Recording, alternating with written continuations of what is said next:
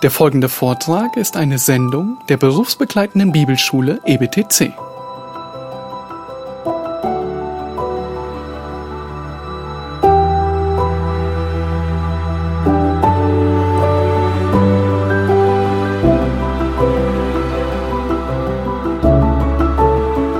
Wir studieren Jakobus Kapitel 3, die Verse 13 bis 18 und wir haben uns in den letzten beiden Wochen viel Hintergrundwissen angeeignet, das uns heute hilfreich sein wird.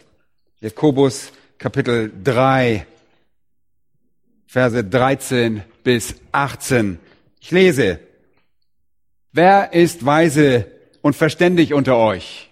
Der zeige durch einen guten Wandel seine Werke in Sanftmütigkeit, die aus der Weisheit kommt.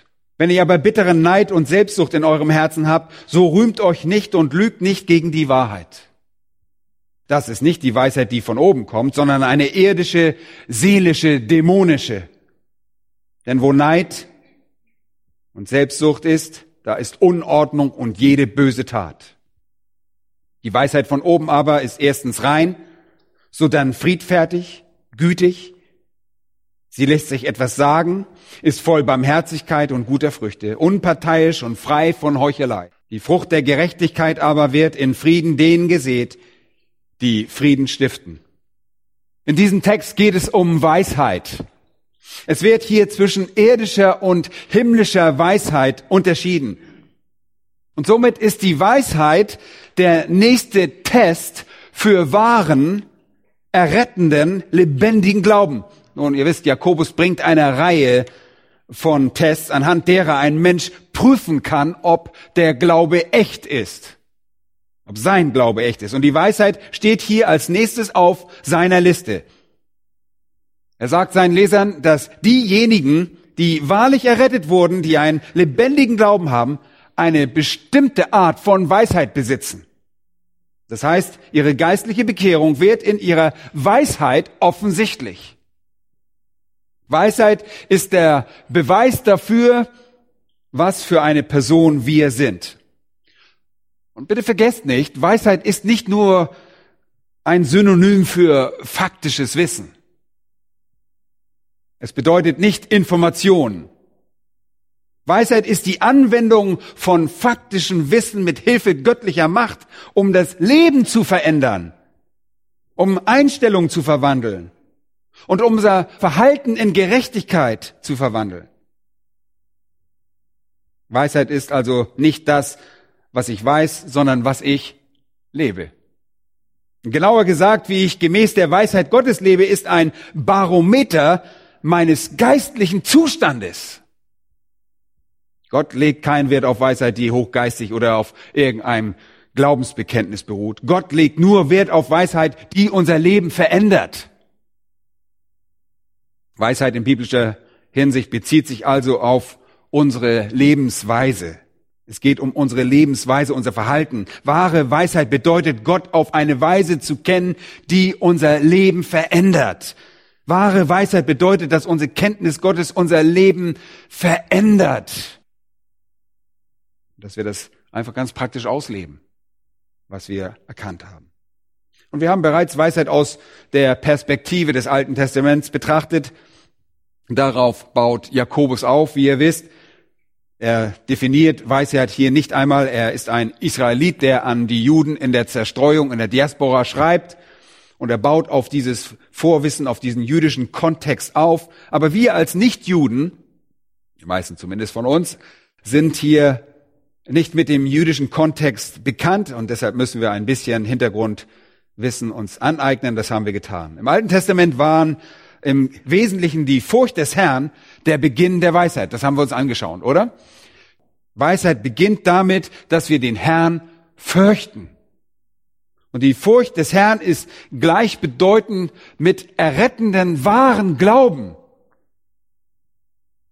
Das haben wir in der Schrift beleuchtet. Die Furcht des Herrn bedeutet ehrfürchtiges Vertrauen in ihn zu setzen. Und wenn das Alte Testament sagt, fürchte Gott, fürchte den Herrn, so ist das ein Aufruf zum Heil. Es ist ein Aufruf zu ehrfürchtigem Vertrauen, zu einem Bekenntnis, in dem ein Mensch sich von seiner Sünde abwendet und zum Guten, zum Richtigen hinwendet, das Böse hasst und den Gehorsam liebt. Wir haben all das sehr ausführlich beleuchtet. Und die Weisheit begann also an einem Punkt, an dem jemand durch ehrfürchtigen Glauben und Vertrauen in eine Beziehung mit Gott trat. Im Alten Testament wurde das als Furcht des Herrn bezeichnet. Und ihr erinnert euch sicherlich an Cornelius, der war ein gläubiger Nichtjude. Und wie wurde er genannt? Er war gottesfürchtig. Denn das war die Essenz seines Glaubens. Und das ist die Essenz errettenden Glaubens. Sobald ein Mensch also seinen Glauben in Gott gesetzt hatte, war das der Beginn eines Lebens der Weisheit. Die Furcht des Herrn bedeutet Anfang der Weisheit und sich vom Bösen abzuwenden. Und die Furcht des Herrn bedeutete, das Böse zu hassen und was zu lieben? Gerechtigkeit zu lieben. Die Furcht des Herrn bedeutet, Gottes Gebote zu folgen. Und all das ist Teil der Errettung. Auch wenn heute manche Menschen anders darüber denken. Wenn ein Mensch also sein Vertrauen in Gott setzte, wurde er in die Sphäre der Weisheit eingeführt und dann wurde er ein Student göttlicher Weisheit, der diese Weisheit auslebte. Und diese wahre Weisheit kommt, wie wir gesehen haben, von Gott und sie wird demjenigen verliehen, der eine Beziehung zu Gott entwickelt. Und alle von uns, die Gott auf diese persönliche Art und Weise kennen, haben die Weisheit in ihm empfangen und sie offenbart sich jetzt in unserem Leben. Jeder wahre Gläubige wird die Weisheit Gottes an den Tag legen. Wir werden die Weisheit Gottes offenbaren und wir sollten zunehmend mehr von der Weisheit Gottes offenbaren. Denn ein wahrer Christ wird den Herrn Jesus lieben und sollte den Herrn Jesus Christus zunehmend mehr lieben. Ein wahrer Christ wird Gott dienen und er sollte den Herrn Jesus Christus zunehmend mehr dienen. Nicht umgekehrt. Wir sollten gehorsam sein und wir sollten zunehmend mehr gehorsam sein. Wenn wir also sagen, dass wir gläubig geworden sind, dann haben wir Gottes Weisheit erhalten. Und das bedeutet jedoch nicht, dass wir die gesamte Weisheit in einem Gesamtpaket bekommen haben und dass es keinen Raum zum Wachstum gibt. Das ist nicht damit gemeint. Nein. Die Weisheit Gottes zu offenbaren ist ein wahres Zeichen eines Gläubigen, aber niemand von uns offenbart die Weisheit Gottes im größtmöglichen Ausmaß. Auch euer Prediger nicht. Wenn wir also sagen, dies ist das Zeichen eines Gläubigen, können wir auch sagen, dass es ein ermutigender und ermahnender Text ist, um gleichzeitig unsere Hingabe an diese Weisheit zu steigern. Und jetzt möchte ich einen Moment in das Neue Testament gehen. Im Neuen Testament wird Weisheit auch an den Akt des Glaubens geknüpft. Besonders möchte ich einen Vers aus dem Matthäus Kapitel 7, Vers 26 einmal beleuchten oder da beginnen. Ihr erinnert euch sicherlich, dass es Menschen gibt, die das Wort Gottes hören, aber dabei bleibt es dann auch. Und dann gibt es Menschen, die das Wort Gottes tun und das sind wirklich die wahren Gläubigen, nicht diejenigen, die es nur hören und diejenigen, die nur darüber reden, sondern diejenigen, die es tun. Und Jesus gibt eine Illustration darüber und wir beginnen an Vers 24. Ein jeder nun, der diese meine Worte hört und sie tut, den will ich mit, was für eine Art von Mann vergleichen? Einem klugen.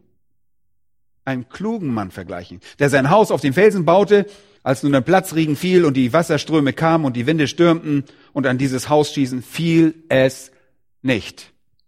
Denn es war auf den Felsen gegründet. Und jeder, der diese meine Worte hört und sie nicht tut, wird, was?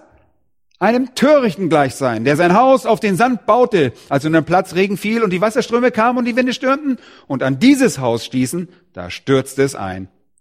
Und sein Einsturz war gewaltig. Hier sehen wir einen Menschen, der nicht errettet wurde, aber sehr religiös ist. Er hat Religion im Leben, aber kein Fundament. Und deshalb ist er ein Narr, auf der anderen Seite sehen wir hier einen wahrhaft bekehrten Menschen, der das Wort Gottes tut. Und das ist was für eine Art von Mensch? Ein weiser Mensch. In den Worten unseres Herrn Jesus wird Weisheit hier also mit wahrer Errettung gleichgesetzt. In Kapitel 25, Matthäus Evangelium, spricht Jesus nochmals in der Öl Ölbergrede über seine Wiederkunft und erzählt ein Gleichnis, das ihr auch kennt, über das Reich der Himmel, das wie zehn Jungfrauen sein wird, die ihre Lampen nahmen und die Lampen repräsentieren übrigens das christliche Bekenntnis. Und diese Lampen sind Symbole des Christentums in diesem Gleichnis.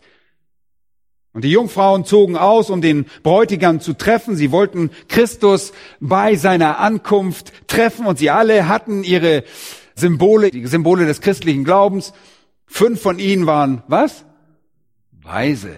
Fünf waren weise. Aber fünf von ihnen waren töricht. Und die Törichten nahmen nur ihre Lampen mit. Sie hatten ein Glaubensbekenntnis, aber kein was? Kein Öl, kein Öl, ganz genau. Das bedeutet keine Realität. Das war nur Hülle. Es war ein Bekenntnis ohne Bezug zur Realität. Und da ist es Vers 4. Die Klugen aber nahmen Öl in ihren Gefäßen mitsamt ihren Lampen. Und als nun der Bräutigam auf sich warten ließ, wurden sie alle schläfrig und schliefen ein. Um Mitternacht aber entstand ein Geschrei, sie, der Bräutigam kommt, geht aus, ihm entgegen. Da wachten alle jene Jungfrauen und machten ihre Lampen bereit. Und das bedeutet, sie richteten den Docht auf, damit er funktionierte. Die Törichten aber sprachen zu den Klugen, oh, gebt uns von eurem Öl. Aber Leute, Errettung lässt sich nicht von einem Menschen auf den anderen einfach so übertragen. Das war nicht möglich. Aber die Klugen antworteten und sprachen, nein, es würde nicht reichen für uns und für euch. Geht doch vielmehr hin zu den Händlern und kauft für euch selbst. Aber dafür war es offensichtlich zu spät. Während sie aber hingingen, um zu kaufen, kam der Bräutigam und die bereit waren, gingen mit ihm hinein zur Hochzeit und die Tür wurde verschlossen. Danach kommen auch die übrigen Jungfrauen und sagen, ebenso wie in Matthäus 7, Herr, Herr, tu uns auf. Er beantwortete und sprach wahrlich, ich sage euch, ich kenne euch nicht. Darum wacht. Denn ihr wisst nicht weder den Tag noch die Stunde, in welcher der Sohn des Menschen kommen wird. Und ihr wollt sicherlich keine Narren sein, oder? Dessen religiöses Bekenntnis der Bezug zur Realität entbehrt. Nein, ihr wollt vielmehr weise sein, den christlichen Glauben bekennen, der in der Realität ausgelebt wird. Auch hier wird Weisheit also wieder mit wahrem, errettenden Glauben gleichgesetzt. Schlag bitte einmal 1. Korinther Kapitel 1 und Vers 23 auf.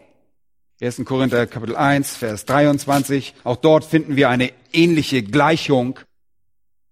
Vers 23. Wir verkündigen Christus den Gekreuzten, den Juden ein Ärgernis, den Griechen eine Torheit, denen aber, die berufen sind, das heißt zum Heil berufen sind, es geht also um errettete Juden und errettete Griechen. Sowohl Juden als auch Griechen verkündigen wir Christus, Gottes Kraft und Gottes Weisheit. Und es geht weiter, hört gut zu. Wenn ihr Christus annehmt, wird er euch die Weisheit Gottes. Und auch hier wird Weisheit wieder mit errettendem Glauben gleichgesetzt. Vers 30. Durch ihn aber seid ihr in Christus Jesus, der uns von Gott gemacht worden ist, was steht da? Zur Weisheit.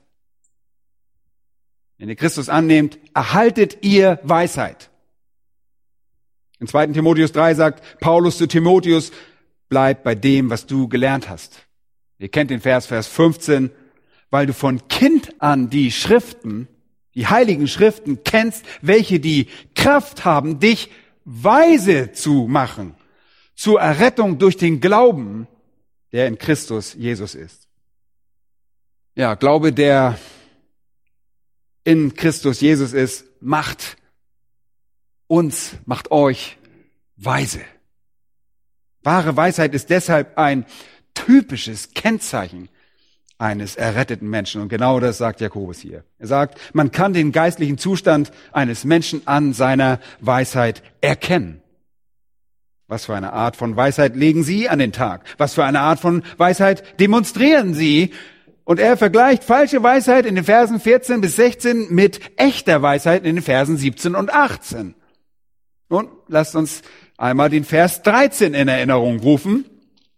Weiß, wir sind alle vergesslich. Wiederholung ist der Schlüssel, dass wir das uns einprägen. Jakobus stellt die Frage, wer ist ein weiser Mensch? Und es gab ohne Zweifel Menschen, die herumstolzierten und von sich behaupten, weise zu sein. Aber wer unter euch wirklich ist ein Mensch, der verständig und echte Weisheit besitzt? Dann sagt er folgendes. Der zeige es. Der zeige es. Und er weist auf drei Bereiche hin. Erstens zeigt er es anhand seines guten Lebenswandels. Das bezieht sich auf sein allgemeines Verhalten.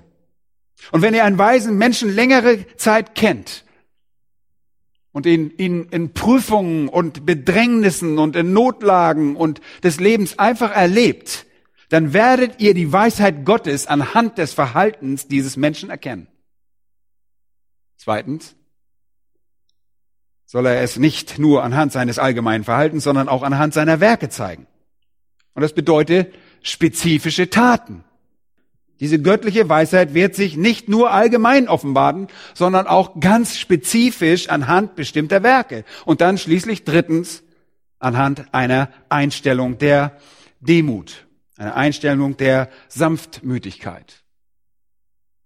Weisheit Gottes sollte sich also, sofern man sie für sich in Anspruch nimmt, im Verhalten, in spezifischen Taten und in der Einstellung zeigen. Jeder Mensch der diesen Abschnitt oder diese Botschaft hört, muss sich selbst unter die Lupe nehmen. Das ergibt sich daraus. Wer ist also weise? Derjenige, der es mit seinem allgemeinen Verhalten, seine spezifischen Taten und mit seiner Einstellung tut und beweist. Und das führt uns zu dem Text. Das war jetzt erstmal noch Wiederholung, ja. Zuerst wollen wir die Verse 14 bis 16, die falsche Weisheit betrachten. Und er beginnt damit, weltliche Weisheit zu betrachten, die nicht von Gott ist. Weisheit, die keine Beziehung zu Gott hat. Sie ist Gott gegenüber nicht gehorsam.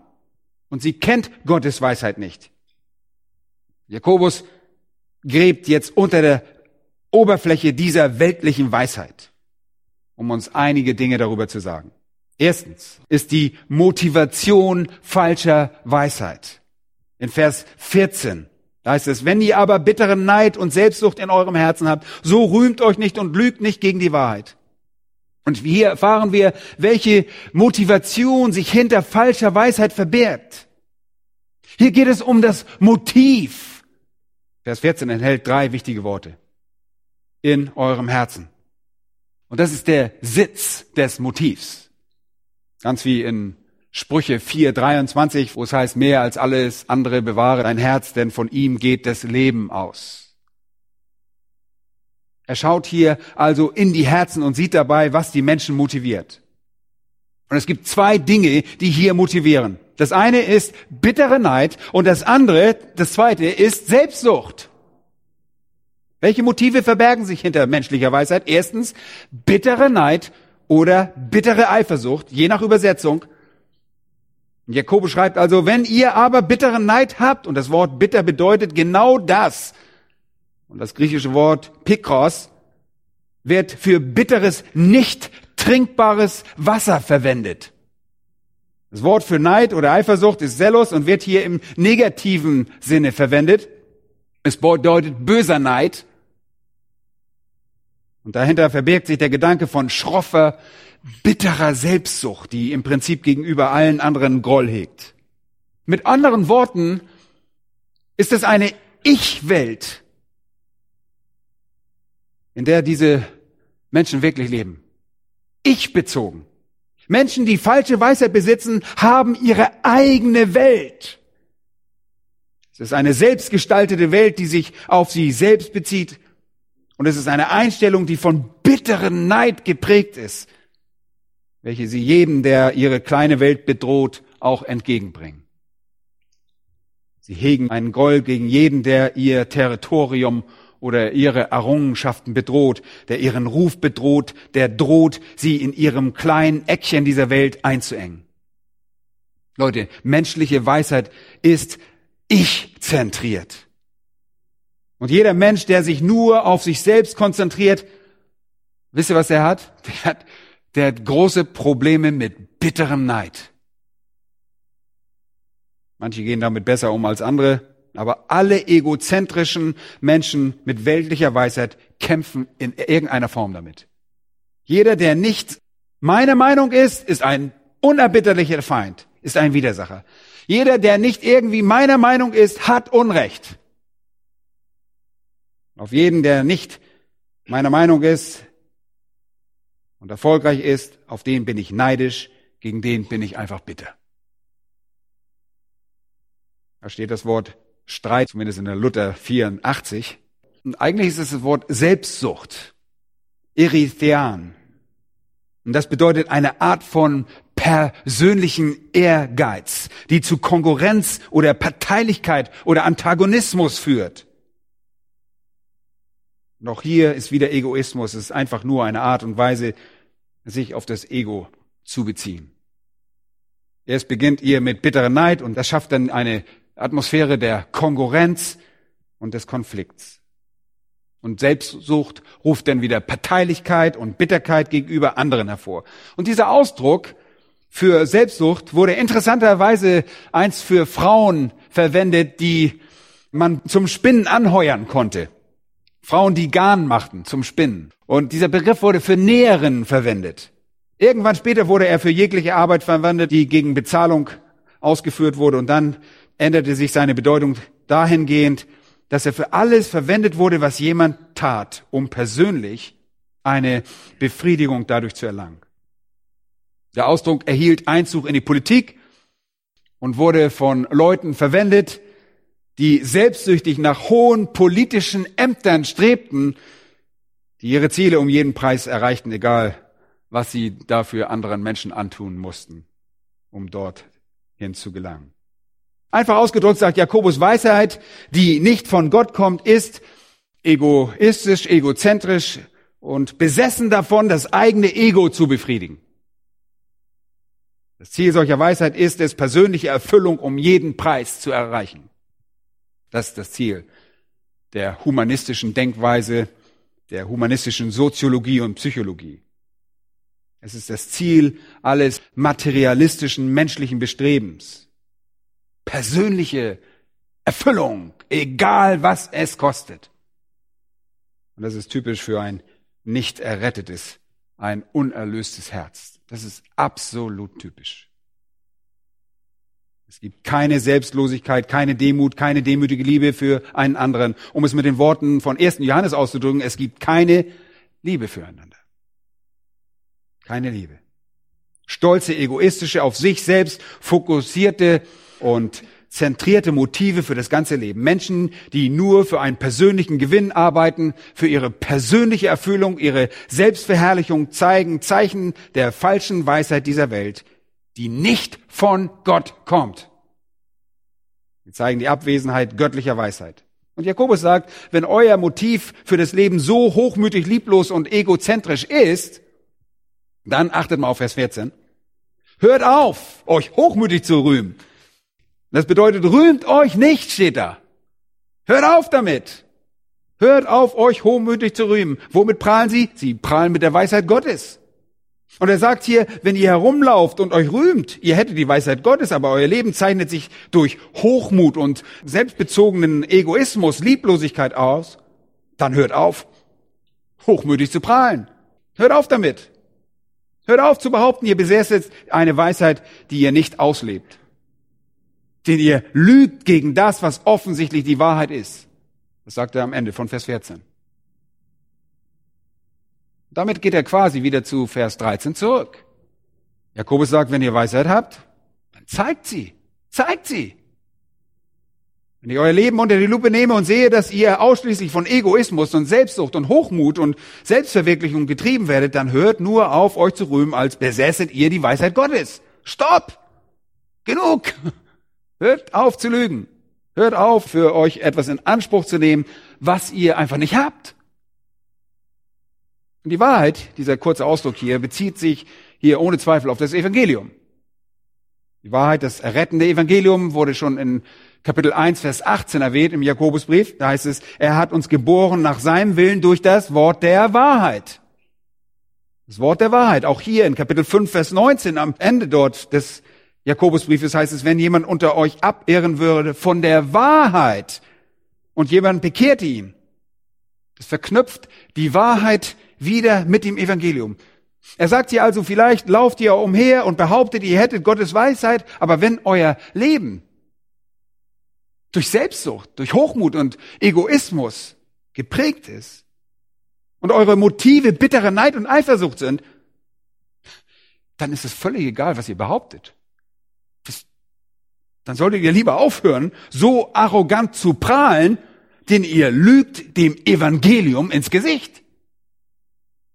Hochtrabende Behauptungen, göttliche Weisheit zu besitzen, sind nicht überzeugend wenn sie aus einem Herzen kommen, das vollkommen von Eifersucht und Selbstsucht getrieben wird. Eine Person, die vom Bösen motiviert wird, die arrogant und egoistisch und selbstverherrlichend und eifersüchtig ist, lügt der Wahrheit einfach ins Gesicht, wenn sie behauptet, die Weisheit Gottes zu besitzen. Also, sagt Jakobus, lebt, lebt keine Lüge, seid ehrlich. Und er fordert somit auch uns auf, zu erforschen, wie es um unser eigenes Herz bestellt ist. Er sagt, nehmt euch selbst mal unter die Lupe. Seid ihr durch das motiviert, was Gott ehrt? Seid ihr durch Liebe für andere motiviert? Seid ihr durch Demut motiviert? Seid ihr durch Selbstlosigkeit motiviert? Oder seid ihr auf einem riesigen Ego-Trip, um eure eigenen Gelüste zu befriedigen? Aber es gibt keinen Charakterzug, der einen nicht erlösten Menschen mehr auszeichnet als vollkommene Beherrschung durch Hochmut und durch das Ego. Und das ist das Wesen der Sache. Und es gibt nichts, das für einen erlösten Menschen mehr charakteristisch ist, als dass er nicht mehr vollkommen von sich selbst beherrscht wird. Nun, in Vers 14 sehen wir also das Motiv.